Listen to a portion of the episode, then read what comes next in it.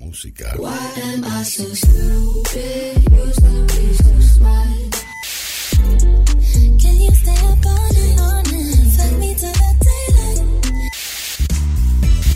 GDS Radio Mar del Plata, la radio que nos une.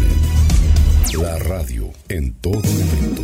GDS, siempre en movimiento.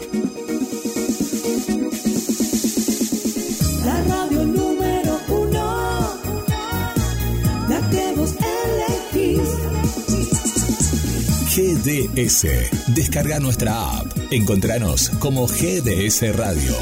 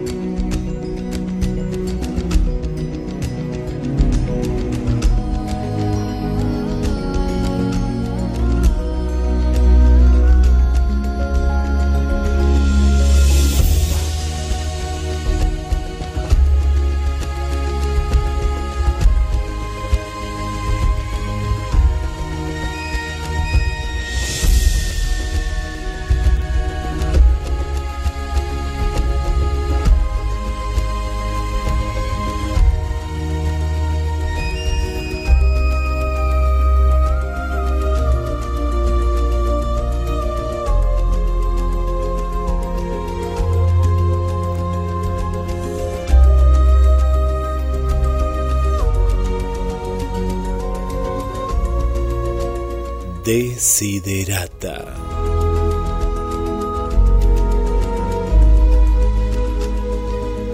Anda plácidamente entre el ruido y la prisa y recuerda que paz puede haber en el silencio. Vive en buenos términos con todas las personas, todo lo que puedas sin rendirte. Di tu verdad, tranquila y claramente. Escucha a los demás, incluso al aburrido y al ignorante. Ellos también tienen su historia. Evita a las personas ruidosas y agresivas, sin vejaciones al espíritu. Si te comparas con otros, puedes volverte vanidosa. Porque siempre hay personas más grandes y más pequeñas que tú. Disfruta de tus logros, así como de tus planes. Mantén el interés en tu propia carrera, aunque sea humilde, una verdadera posesión en las cambiantes fortunas del tiempo. Usa la precaución en tus negocios, porque el mundo está lleno de trampas. Pero no por eso te ciegues a la virtud que puede existir. Mucha gente lucha por altos ideales y en todas partes la vida está llena de heroísmo, con todas sus farsas, trabajos y sueños rotos.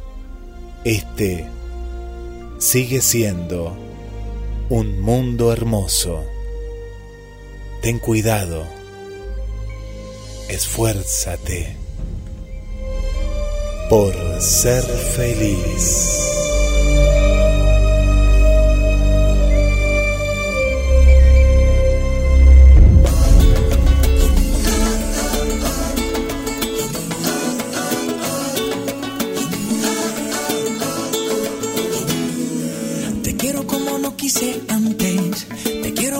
Natural.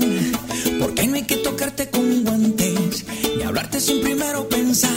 Y en mi soledad, cuando quiera yo salir a buscarte. Cuando miras a la luna y no está. Cuando lleguen los humanos a amarte. Mira, dejaré la vida pasar. Cuando tengas la intención de casarte. Cuando sepas que ya no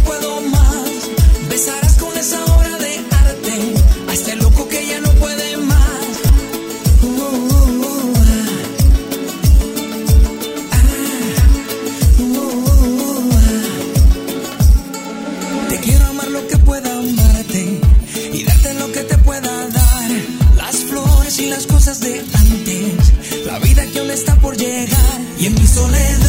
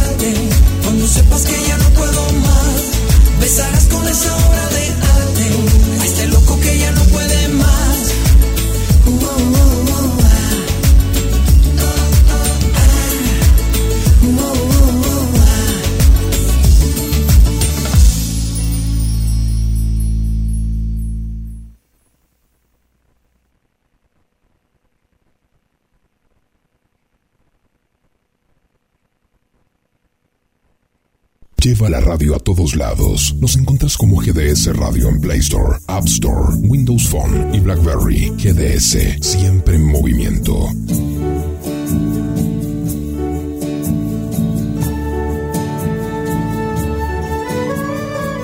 Bienvenidas, bienvenidos a un nuevo viaje en la estación de los sueños. Quien les habla, Guillermo.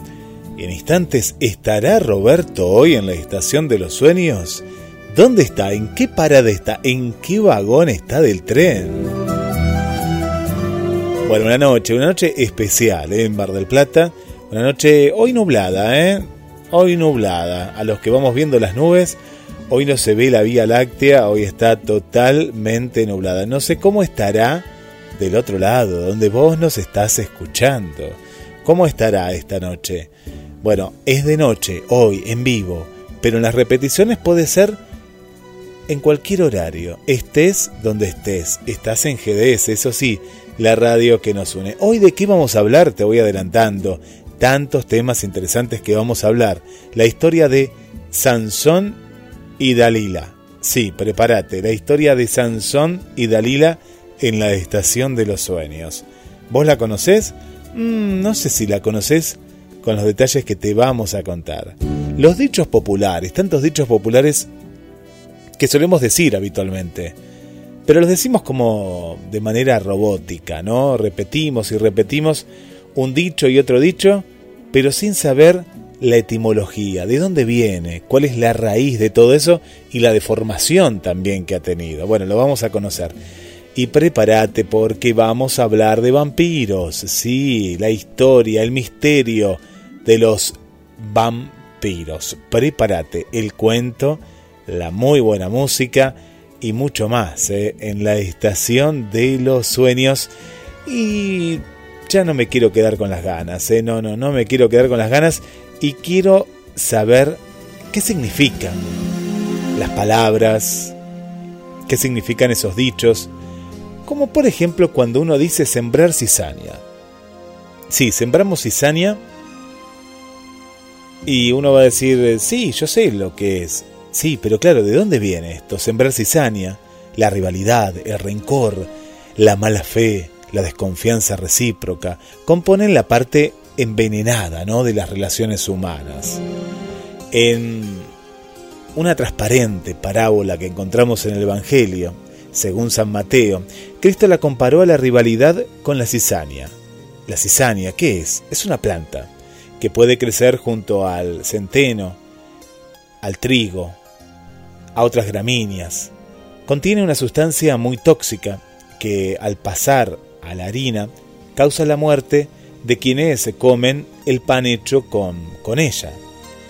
No era tanto en otro tiempo que la cizaña fuera sembrada furtivamente por algún enemigo. De allí la preocupación de los dueños de campo para arrancarla antes de la cosecha. Grano y cizaña quedaron así como metáfora para referirse a lo bueno y a lo danino, a las intenciones sanas y a los propósitos perversos. Hoy, el sentido corriente de sembrar cizaña es el de poner uno contra otros. Tal vocación por enfrentar y dividir dio lugar a un adjetivo que nada tiene que ver con las plantas, a quienes van por el mundo multiplicando enemistades, se los califica con razón de cizañeros o cizañosos. Son, en otra palabra, los agricultores de la discordia. Así que ahora cuando digamos no sembré cizaña o no sea cizañoso, bueno, vamos a conocer de dónde viene. Y podemos ir a la parábola ¿no? de San Mateo, que es donde está hablando de, de cultivos la raíz. Otra, otro de los dichos eh, populares que, solemos, que solemos decir, y este, este te va a sorprender. Este te va a sorprender porque tiene como una, una base diferente, ¿no? Es diferente. ¿Por qué motivo? Porque no lo decimos correctamente. Sí, es algo que no lo decimos bien y es ser el pato de la boda. ¿Te lo han dicho? ¿Lo has escuchado?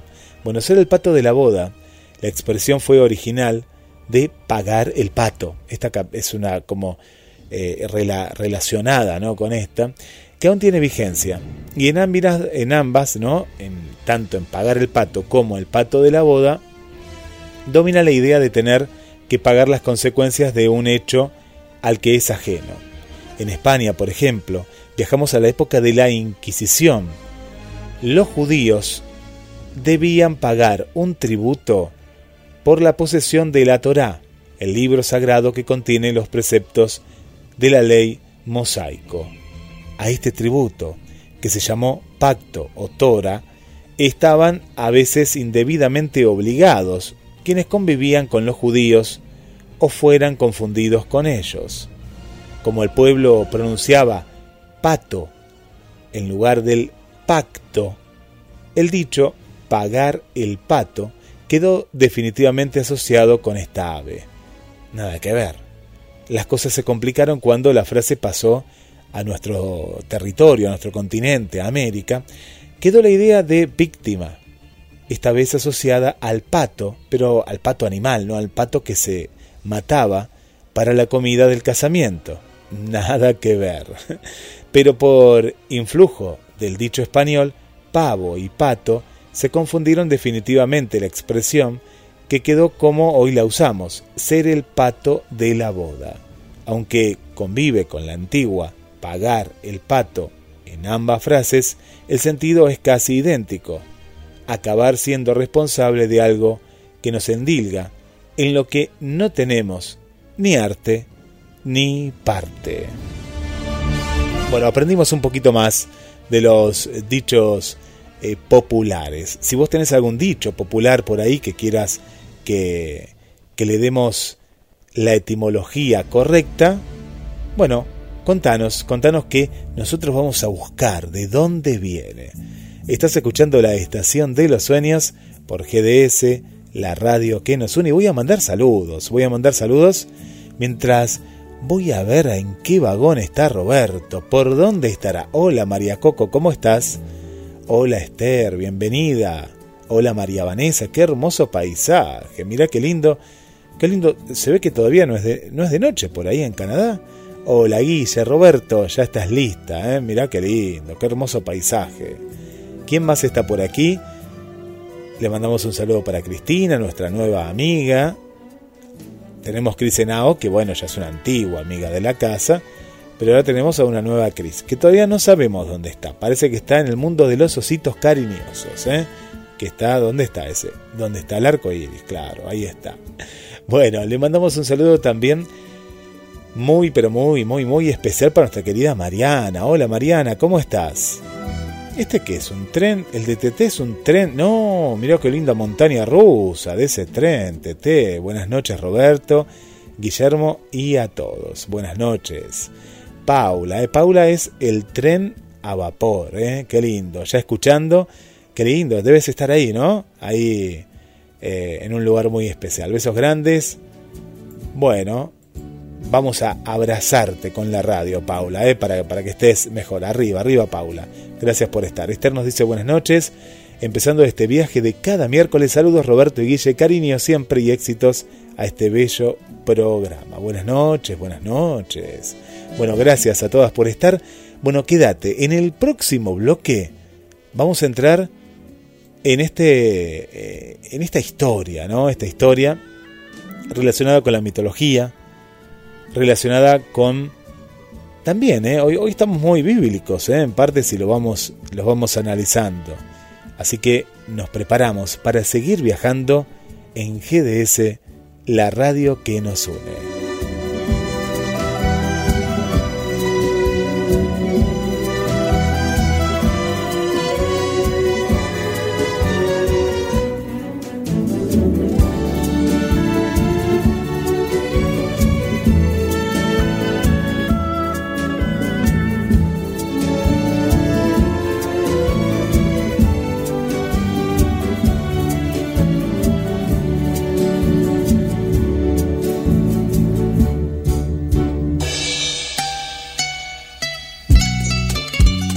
Síguenos en Twitter, arroba gds-radio. Después de tanto soportar la pena de sentir tu olvido,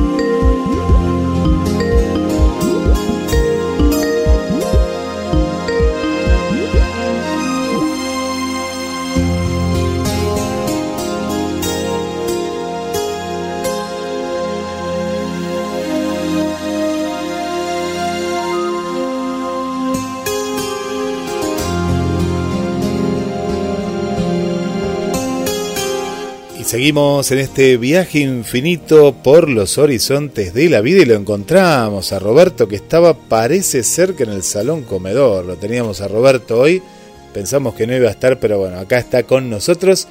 Le damos la bienvenida. ¿Cómo estás Roberto? Mm, mm, ¿Qué tal? Buenas noches. ¿Qué tal Guille? ¿Cómo andás? Bien, bien, muy bien. Bueno, estábamos ahí analizando los, los dichos populares que volvieron a, a la estación de los sueños. Y nos preparamos ahora porque hoy adelantábamos que va a ser un programa bastante bíblico a través de los dichos y ahora vamos a hablar justamente de un hecho que aparece también en la Biblia y es la historia de Sansón y Dalila, ¿no? Sansón y Dalila, mucha gente lo, lo puede recordar también a través de las películas, ¿no? Esas películas de antes en las cuales esas películas eh, históricas eh, que, bueno, graficaban estos momentos. Pero vamos a contar un poquito, Roberto, ahí vamos a entrar en, en, esta, en esta historia, ¿no? Esta historia en la cual, ¿qué le pasó a Sansón, ¿no? Y qué papel cumplió eh, Dalila, ¿no? ¿Qué pasó, Roberto, en ese, en ese momento? Así es, porque cuenta la Biblia que Yahvé Dios, como castigo por la adoración a Baal y a Astarte, que eran divinidades paganas, entregó al pueblo de Israel en manos de los filisteos. Sin embargo, Dios terminó apiadándose de ellos y les envió un héroe que los liberaría. Así nacía Sansón, dueño de una fuerza sobrehumana. Ya adulto y por voluntad de Yahvé, Sansón se enamoró de una mujer filistea y se casó con ella. Vanidoso como era, durante el banquete hizo una apuesta con treinta hombres filisteos. Si adivinaban la solución a un acertijo, les daría treinta túnicas y vestidos. En caso contrario, ellos le darían el mismo premio. Y del que come salió comida y del fuerte salió dulzura. Un acertijo de Sansón a los filisteos. Estos, incapaces de hallar una solución, la repito, del que come salió comida y del fuerte salió dulzura. ¿Qué pasó? Extorsionaron a la esposa de Sansón para que les diera la respuesta. Consigue a tu marido, nos descifre la adivinanza, de otro modo, tú y tu familia seréis pasto de las llamas. Los filisteos le dijeron a la esposa de Sansón. Ella, cuyo nombre eh, nunca se menciona en la Biblia, imploró a su marido que le demostrara su confianza contándole la solución al acertijo, prometiéndole que guardaría el secreto. Finalmente, Sansón, aburrido, tras siete días de llanto y súplica, cedió. ¿Y saben cuál era la solución? La miel. Cuando la esposa hubo consumada, consumado su traición, y los filisteos le dieron la respuesta, Sansón se enfadó con ella y la abandonó durante algún tiempo. Para su sorpresa, al regresar, su suegro ya le había entregado a otro hombre. iracundo ante el desaire, Sansón cazó a 300 zorras y les prendió fuego en la cola, liberándolas en los campos de los filisteos, que fueron pastos del fuego. Se habían ganado poderosos y fatales enemigos. Tras escapar de algunas emboscadas, gracias a su prodigiosa fuerza, llegó al valle de Sorek, donde se enamoró de una mujer llamada Dalila. Los príncipes filisteos, frustrados por no saber cómo acabar con Sansón, prometieron a la mujer cantidades de plata, mucho dinero, si ella les desvelaba el origen de su fortaleza. Dalila, bella y ambiciosa como ninguna, consiguió que su amante se sincerara con ella. Si se cortaba la melena, perdería su fuerza. Aquella misma noche, Dalila lo traicionó, cortándole sus hermosas trenzas. Al despertar Sansón, fue atacado por los filisteos que lograron vencerlo. Sin querer darle el alivio de una muerte rápida, le arrancaron los ojos y lo ataron a las columnas de su templo pagano. Aquella misma noche, más de tres mil filisteos acudían al templo para honrar a su dios Dagón y contemplar con burla al humillado personaje que otrora fuera el azote de su pueblo. Sin embargo, Sansón, dolido y furibundo, imploró a Yahvé que le diera fuerzas una última vez. Así lo hizo Dios y Sansón derribó las columnas a las que lo habían atado, derrumbando el templo sobre sí mismo y sobre sus enemigos. Había acabado con la tiranía de los filisteos. Son necesarios varios filisteos para poder sujetarlo. Acaban de cortarle el pelo y la escena se representa con toda la fuerza empleada para este personaje. En tensión, con furia explosiva y la vista clavada en Dalila, que en un segundo plano se encuentra sonriendo mostrando los cabellos recién cortados, queriendo demostrar que le ha engañado y ha salido impune de la refriega. Él, intentando escapar, forzando la postura, las venas del cuello en tensión, al igual que cada uno de sus músculos, como los de aquellos que hacen un esfuerzo sobrehumano por apresarlo y mantenerlo sujeto. Tras la puerta del fondo podemos ver el famoso relieve asirio de la leona herida, una de las joyas del Museo Británico que sin duda Salomón debía conocer, y buen puede representar anímicamente cómo se siente Sansón en esos momentos, herido, con una herida del corazón, de esas que no cura ni el tiempo, ni siquiera el Dios al que venera. Bueno, contamos la, la historia, ¿no? Esta historia que aparece en la Biblia, acá con más detalles, y bueno, un hombre traicionado, Roberto, por dos, dos mujeres diferentes. Así es, este mm, se ve que mucho no lo querría Dalila por lo que hizo, ¿no? Sí, sí, sí, pudo más la, la ambición que el amor.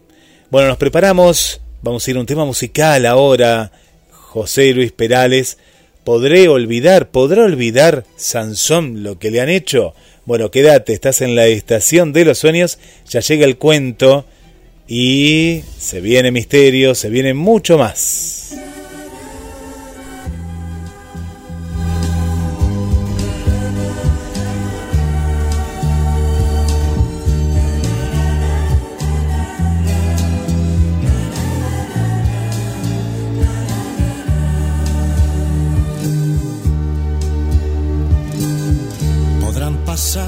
Los años y olvidar los campos donde ayer jugué.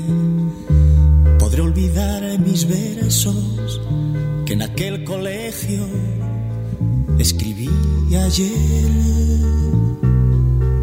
Podré olvidar el día de la fiesta en mi lugar, sensación de libertad, la tarde de un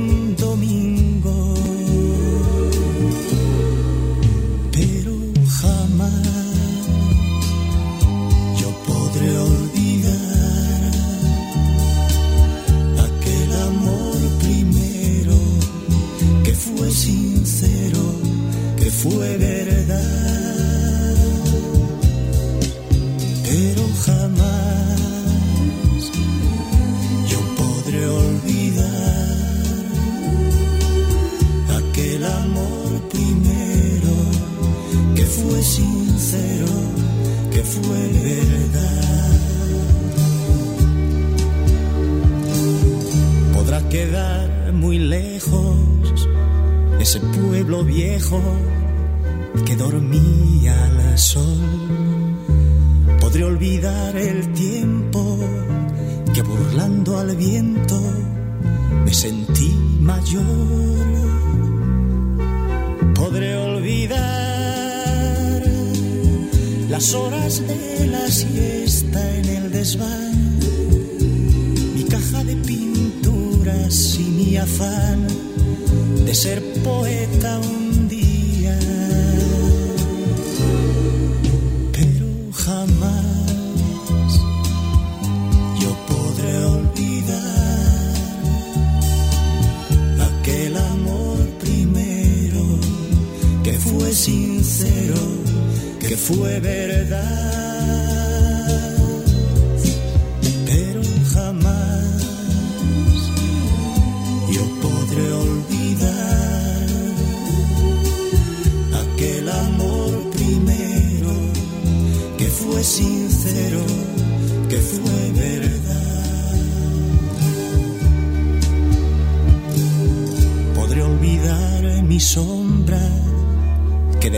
Cuando me enseñó a jugar.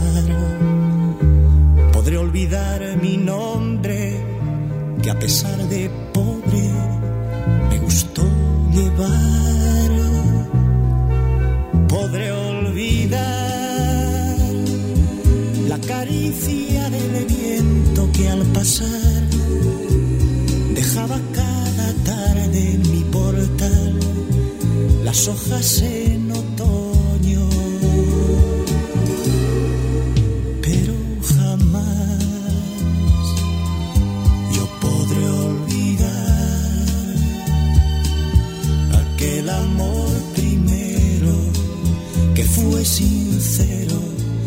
fue verdad.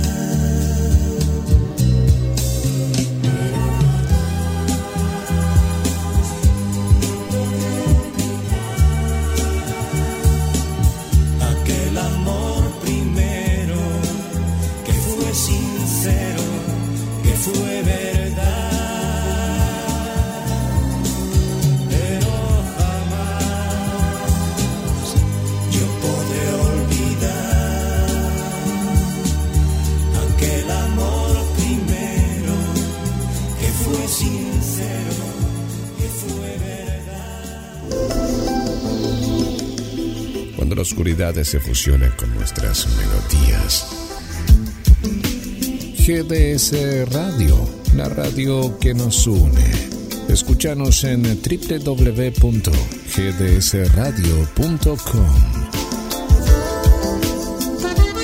Pescadería Atlántida. Del mar a tu mesa. Única roticería marina. Atendido por sus dueños. Vení a conocer Pescadería Atlántida. España, esquina Avellaneda.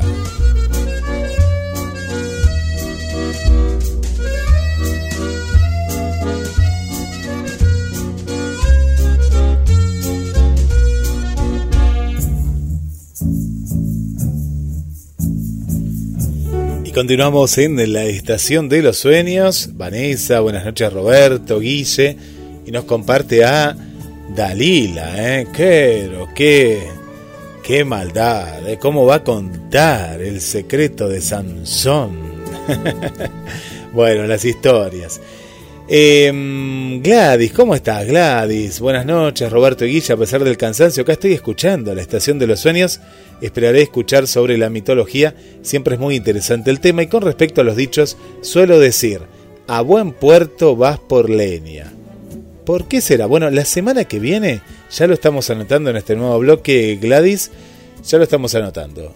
Sí, lo he escuchado, Roberto que seguro también, pero vamos a conocer por qué será, ¿no? Porque la explicación más o menos la tenemos, como pasó en estos dichos, pero es muy interesante la raíz, porque muchas veces se bifurca cuando la heredamos o en este boca en boca cambia y cambia demasiado, ¿no? Cómo era el origen y cómo llegó a, nosotros. Gracias Gladys por estar. Bueno, ahora después sigo mandando saludos porque está Luz también ahí desde Canadá, María Vanessa. Bueno, gracias a todas por estar de otro lado, igual que al amigo Mateando Efemérides, porque llegó un momento muy especial, el momento del cuento, presentado por Pescadería Atlántida.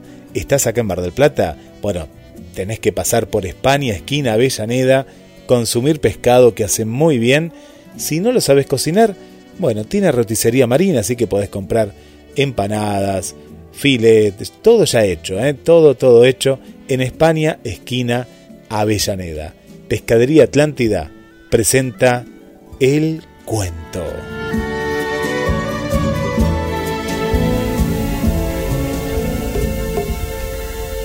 Hoy presentamos El Incendio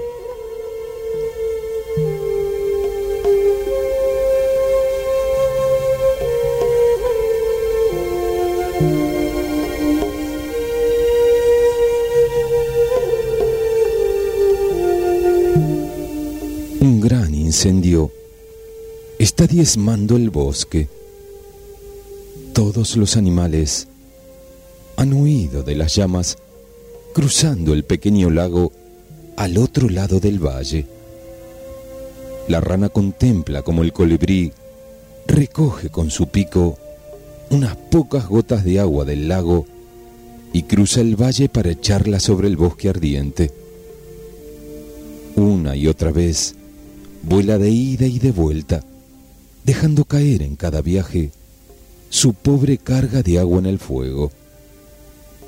La rana se ríe de él y en su vuelo cuarenta y tantos le dice, no pensé que eras tan estúpido.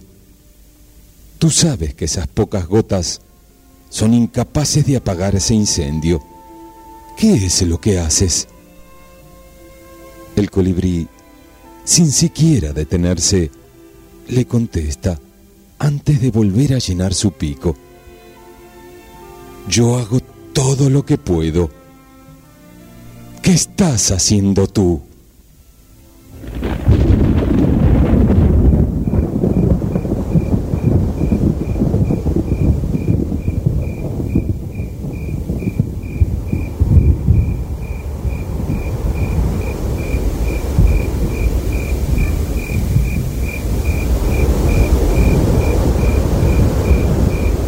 ¿Qué tal si cada uno de nosotros hiciera lo mejor que puede sin alardear de ello?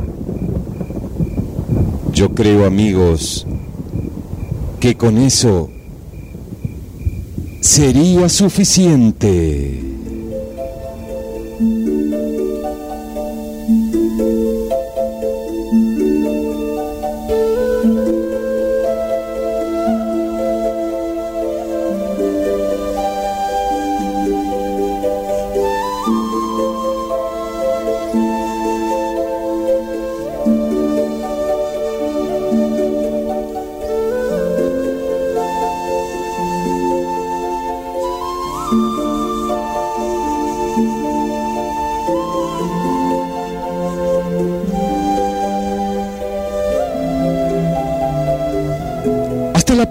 Próxima, amigos.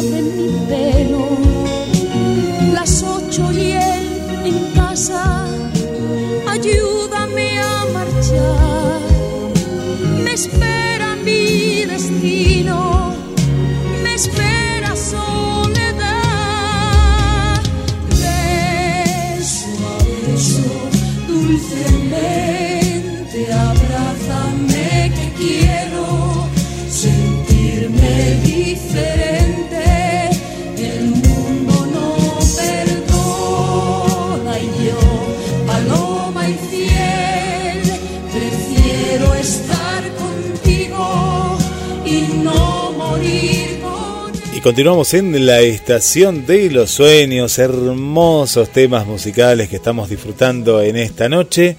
Beso a beso, dulcemente, por Paloma San Basilio, uno de los clásicos, ¿eh? los clásicos de la música en castellano. Bueno, vamos a mandar más saludos, Roberto, para el amigo Ángel también que nos está escuchando y por primera vez, Ángel, gracias, ¿eh? gracias por, por estar. ¿eh?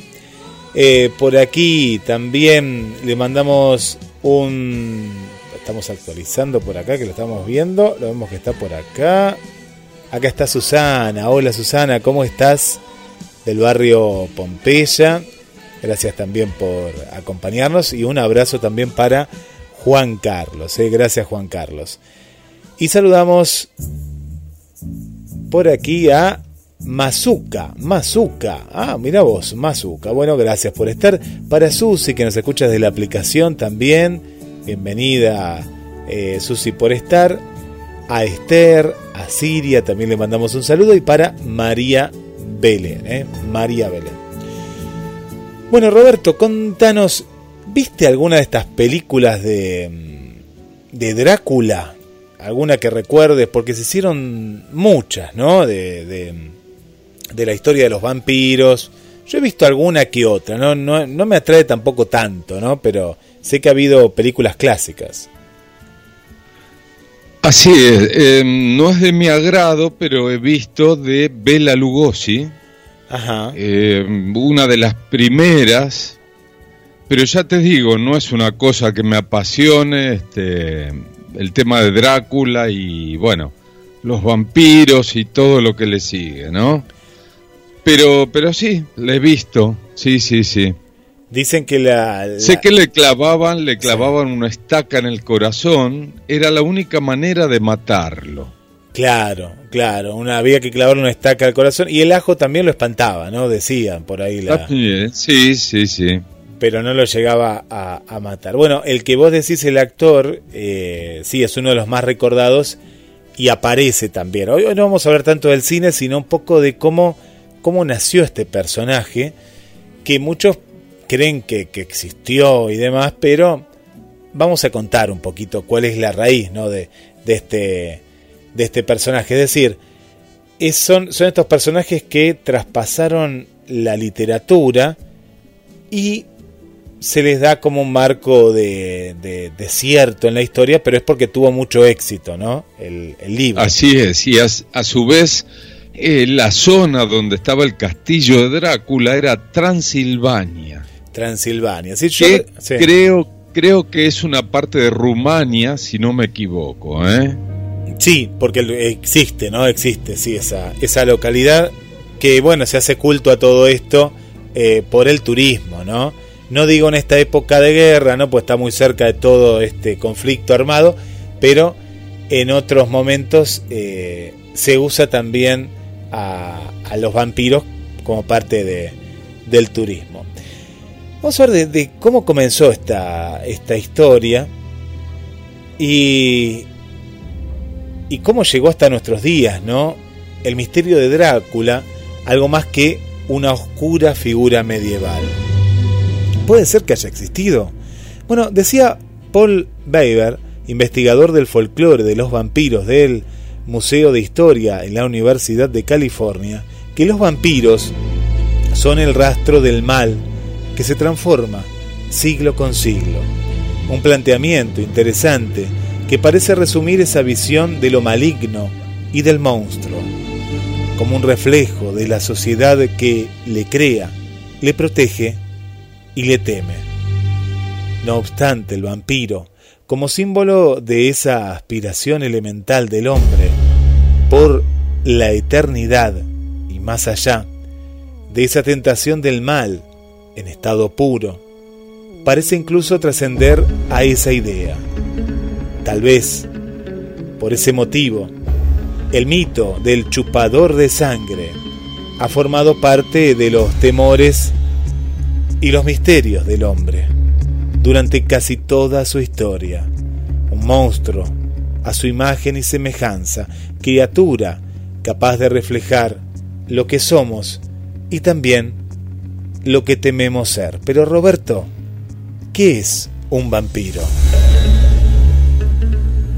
Para la mayoría de la cultura es un mito, una criatura entre la leyenda y el enigma que metaforiza el temor del hombre hacia la muerte. Por centurias, el vampiro acompañó al hombre al límite de la conciencia cultural, desde las misteriosas mujeres vampiros egipcias que robaban a bebés recién nacidos para beber su sangre y condenarlos al castigo eterno, los llamados gules, hasta las larvae y las lamia griegas. La figura del monstruo bebedor de sangre es común en todas las épocas, casi siempre relacionado con el inframundo o la oscuridad. Se le describe como asesinos y también como la maldad con rostro humano. No sorprende, por tanto, que la mitología del vampiro se extendiera en épocas especialmente aterradoras y sobre todo en lugares donde el temor a la muerte forma parte de la cultura. En Europa, la primera huella histórica sobre el mito del vampiro proviene de Rumania, en donde se le llama Strigoi, una figura lúgubre a quien se le achaca poderes sobrenaturales y la capacidad para beber sangre de niños. En Albania se le llamó Estriga y Estrisga, todos derivados de la mitología romana. No obstante, la mitología del vampiro europeo parece tener un alcance y sustancia propia. Poco a poco la visión del monstruo sobrenatural que vuelve de la muerte para matar se extendió en todas las regiones de Europa del Este, especialmente durante los largos años de la peste y las guerras locales. De nuevo, el vampiro representa ese afán por la inmortalidad, en momentos donde la fragilidad de la naturaleza humana parecía tan inevitable como evidente. Por supuesto, las leyendas sobre vampiros y otras criaturas similares forman parte de todo tipo de ciclos mitológicos alrededor del mundo. No solo se trata de una mirada a la búsqueda de la inmortalidad a través de la visión del bien y del mal, sino un análisis persistente sobre la naturaleza humana y su relación con violencia. Drácula, personaje inmortalizado en la novela del mismo nombre del escritor Bram Stoker, publicada en 1897, es quizás el símbolo más notorio de la intrincada visión de la cultura occidental sobre lo desconocido. La incertidumbre a la muerte e incluso el erotismo. Detrás de lo que a primera vista podría interpretarse como una tradicional historia gótica, hoy toda una poderosa visión del símbolo de la sangre como una forma de trascendencia, una idea tan antigua como persistente en diversas culturas, y también a la percepción de la violencia como una expresión de poder. También se trata de una revisión de la noción acerca de lo sobrenatural de una Europa recién liberada del oscurantismo la superstición y el miedo cultural. Como obra, Drácula no solo reflexiona sobre las usuales preguntas existenciales tan en boga en la época positivista, sino que además profundiza en cuestiones de profundo valor incidental para la comprensión intelectual de la época en que fue publicada. Y acá viene una pregunta, Roberto. ¿Realmente Drácula ¿Fue Blade el emperador? El príncipe Vlad Tepes, Tepes, apodado Vlad el Empalador, en el siglo XVI, se ha especulado con frecuencia que el personaje de Drácula está basado por completo en la figura del príncipe bálaco del siglo XV, Vlad el Empalador. No obstante, una revisión del texto sugiere que Stoker no solo se basó en la siniestra figura del personaje histórico y símbolo de poder rumano, sino también en diversas leyendas del folclore irlandés, para crear un híbrido intelectual entre ambas visiones del monstruo bebedor de sangre. El punto de vista de Stoker sobre el vampiro parece más relacionada con lo agresivo, concepto de la sangre y la lucha contra la inmortalidad entremezclada con nociones de magia y brujería, que la simple percepción de una controvertida y oscura figura medieval. Para Stoker no tenía un especial interés por el ocultismo y otros temas herméticos. Era de especial interés revestir a su novela con cierto sustrato esencial sobre la reflexión de la vida y la muerte como etapas del ser y más allá de eso, una dimensión por completa nueva sobre la comprensión de la moral y lo sexual. Meses después de la publicación de la novela, se sugirió que la historia había sufrido todo tipo de censuras y revisiones hasta llegar al manuscrito levemente edulcorado y con toques románticos que llegó al público y a las librerías. Una versión que Stoker jamás desmitió, tampoco confirmó y que hizo correr ríos de tinta sobre las verdaderas intenciones del escritor con respecto a su historia más conocida. De hecho, toda novela parece rodeada por un halo de fortuito misterio. El título original del primer borrador que entregó a su editor llevaba por título El no muerto, en referencia a la naturaleza monstruosa de Drácula, y era mucho más, mucho más oscura, una estructura epistolar que más tarde adoptaría la historia. Resulta curioso que más de una investigadora, al encontrar las pruebas consistentes del escritor, que no parecía interesado en contar la historia del príncipe Balaco, sino en realidad concentrarse en la extrañísima visión de la vida, la muerte y el amor en la leyenda del vampiro.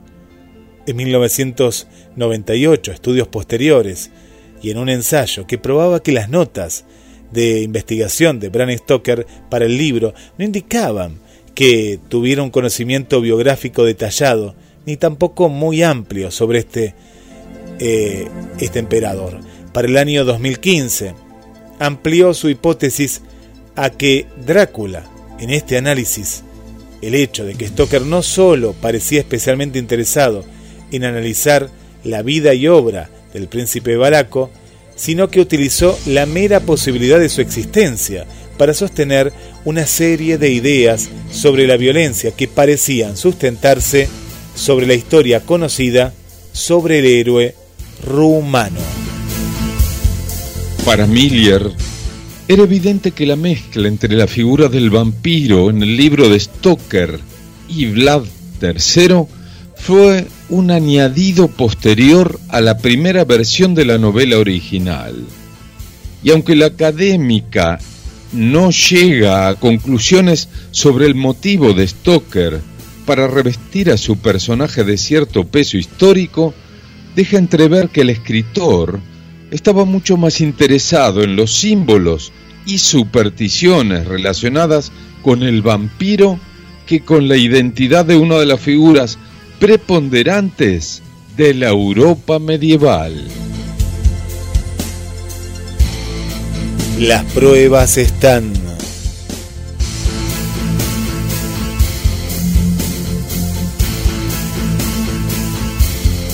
Pero el misterio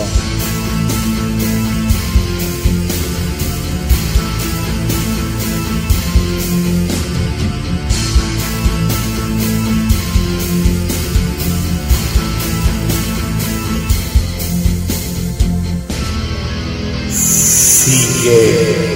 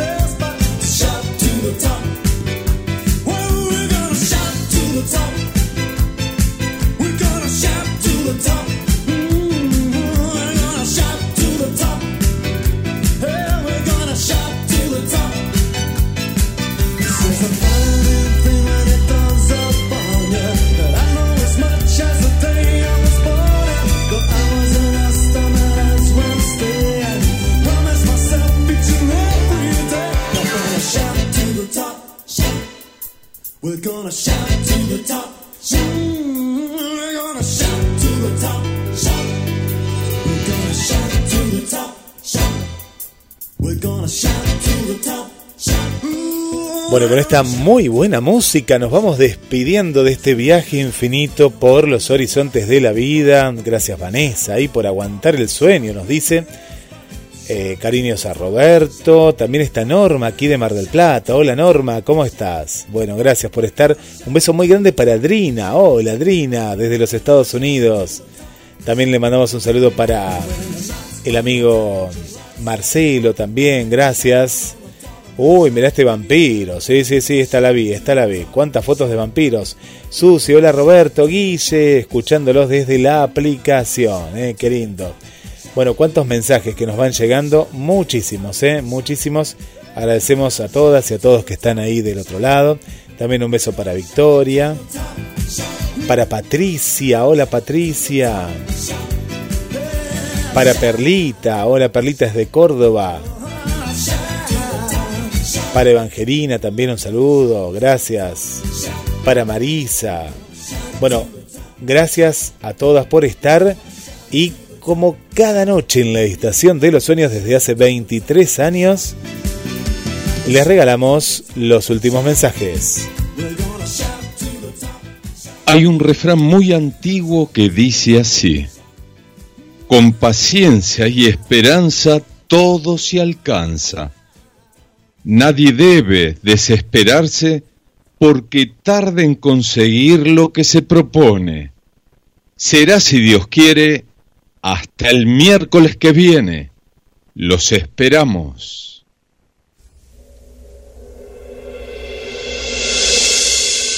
Y les dejo el mensaje final.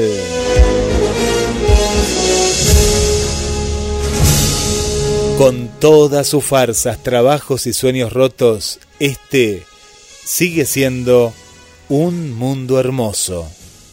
Ten cuidado y esfuérzate en ser feliz. Muchas gracias y hasta la semana que viene.